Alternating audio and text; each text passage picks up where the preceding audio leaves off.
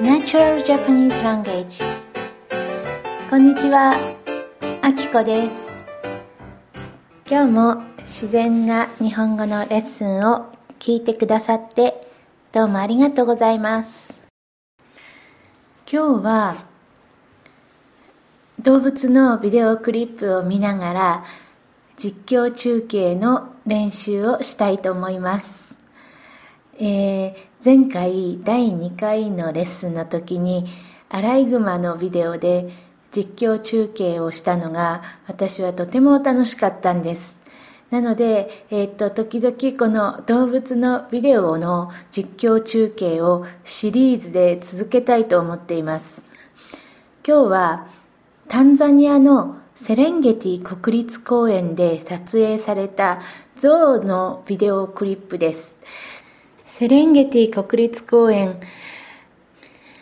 私はアフリカは行ったことがあるんですけれども、タンザニアにはまだ行ったことがないんです。それでセレンゲティは本当にいつかぜひ行きたいというのが夢ですね。では早速実況中継をしてみましょう、えー、場面はアフリカの草原です。象の赤ちゃんが道端に座り込んでいます。座り込んで体を左右に振ってイヤイヤをしているみたいに見えます。まるでもう疲れたよ歩きたくないよと言っているみたいです。大きい象多分お母さん象が右側からやってきて赤ちゃん象の前を通り過ぎます。赤ちゃん象はお母さん象が通った時にゴロンと転がって注意を引こうとしています。でもお母さん象は見向きもしないで行ってしまいました。赤ちゃん象はさらに転がって鼻や足や尻尾をバタバタと振って関心を引こうとしています。次にお父さん像かな。また大きい像が来ますがお母さんと同じように赤ちゃんには目もくれないで通り過ぎてしまいました。お父さんもお母さんも行ってしまいました。そこで仕方ないので赤ちゃん像はやっと立ち上がりました。お父さんお母さんを追いかけます。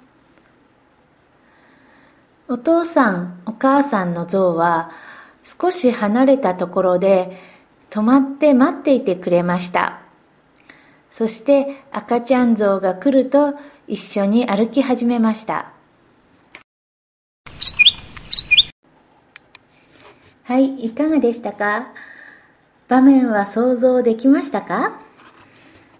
実況中継は見ていなくてもまるで見ているかのように場面が想像できるように詳しく説明するのがポイントですねではここでぜひビデオを見てくださいはい。言葉の説明をします。場面はアフリカの草原と言いました。草原と草原、同じ意味です。草が生えている広いところ、草原ですね。そこに象の赤ちゃんが道端に座り込んでいます。道端というのは道の端の方という意味ですね。そして、象の赤ちゃんは座っていますが、これを座り込んでいるという言い方をしました。座り込んでいるというと、座っているというのと違いは何でしょう？座り込んでいるというと座ってなかなか動かなそうな感じがしますね。座ってそこにずっと座っている感じがします。例えば別の場面の例文を考えれば、えー、例えば高校生がコンビニの前に座り込んでいる。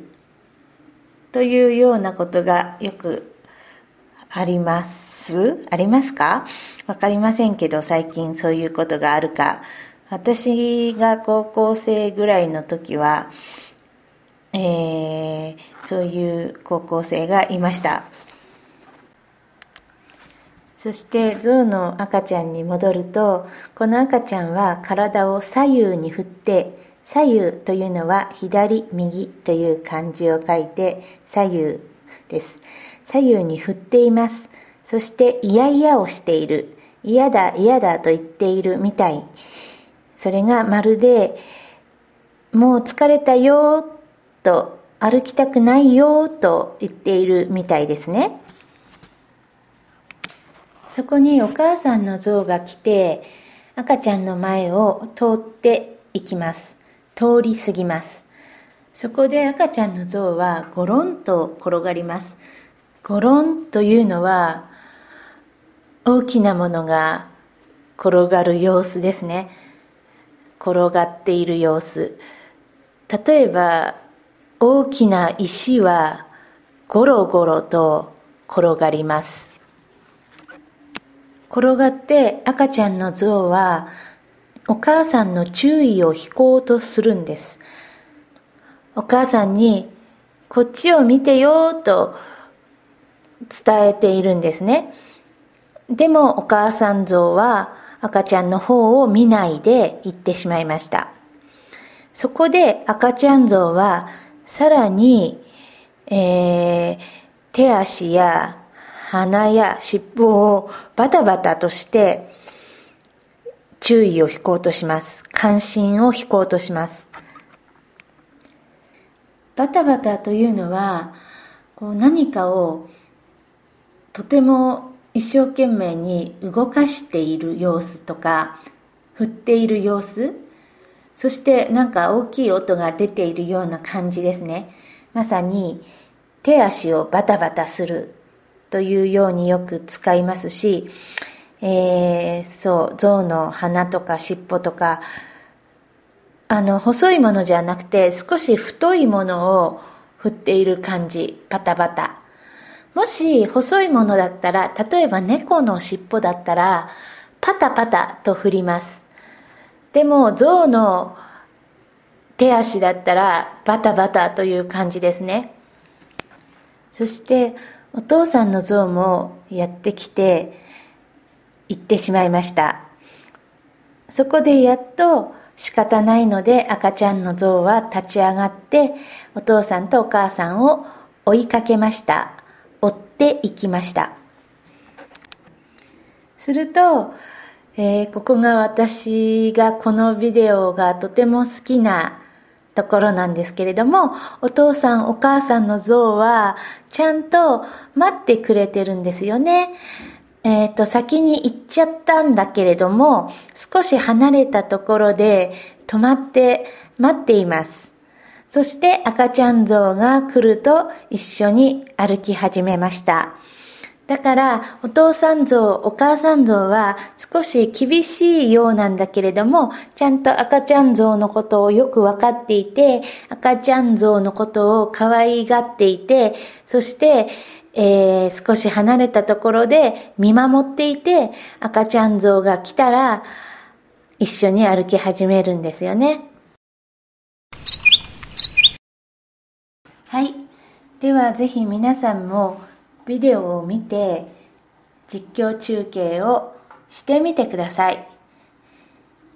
今日の言葉の中で、えっ、ー、と、ゴロンとするとか、バタバタするというのが出てきましたね。これは、えっ、ー、と、擬音語とか擬態語と言われる言葉ですけれども、こういうのが上手に使えるようになると、日本語がとてもスムーズに自然に話せるようになると思います。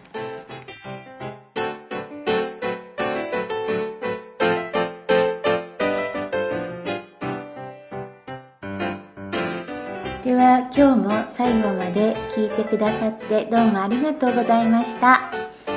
じゃあまた今度。